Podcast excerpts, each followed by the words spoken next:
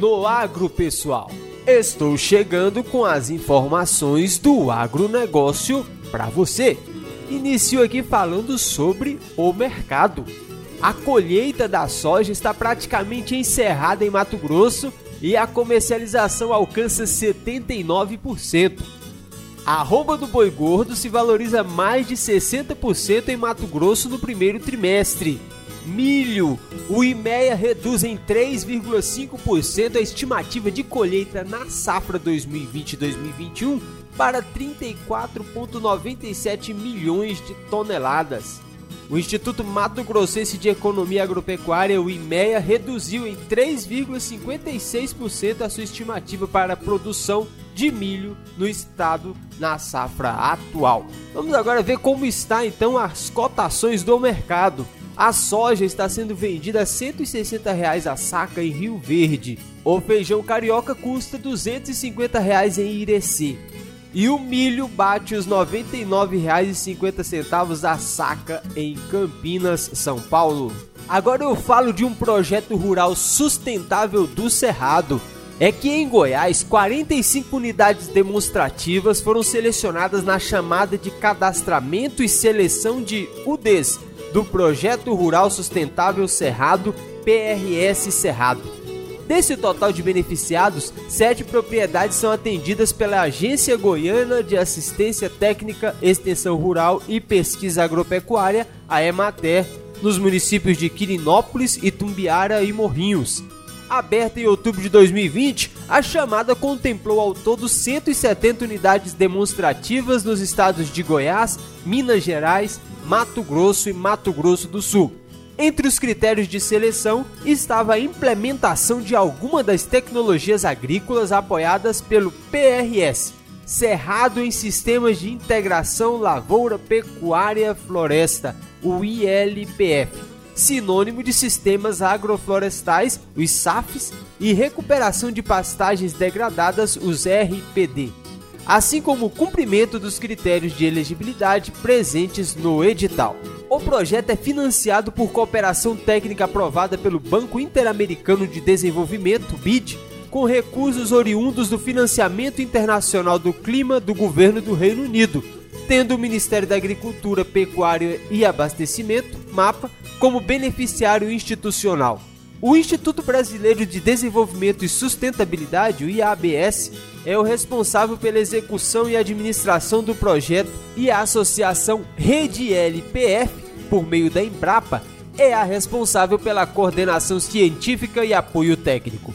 As tecnologias aportadas pelo PRS fazem parte do Plano da Agricultura de Baixo Carbono, Plano ABC, e agregam em sustentabilidade, conservação de recursos, incrementam a produção e principalmente contabilizam no compromisso brasileiro de redução de gases de efeito estufa.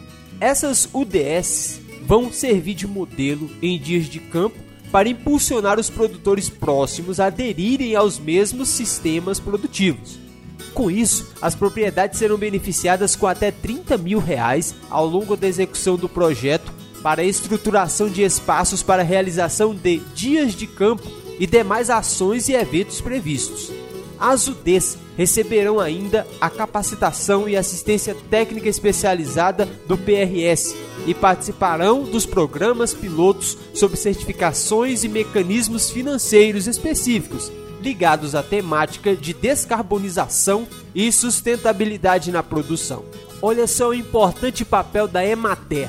Dos sete contemplados que são atendidos pela Emater, três aplicaram alta tecnologia para a recuperação de pastos degradados, os RPDs, tanto para a produção de carne quanto de leite. E os outros quatro utilizaram-se de diferentes formatos de integração lavoura-pecuária-floresta.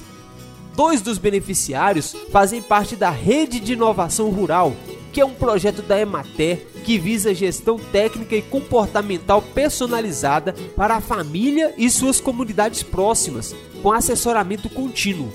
Outros dois são unidades de referência tecnológica, ou URT, projeto que comunga pesquisa e dias de campo para propagação dessas tecnologias, parceria entre Emapé e Embrapa.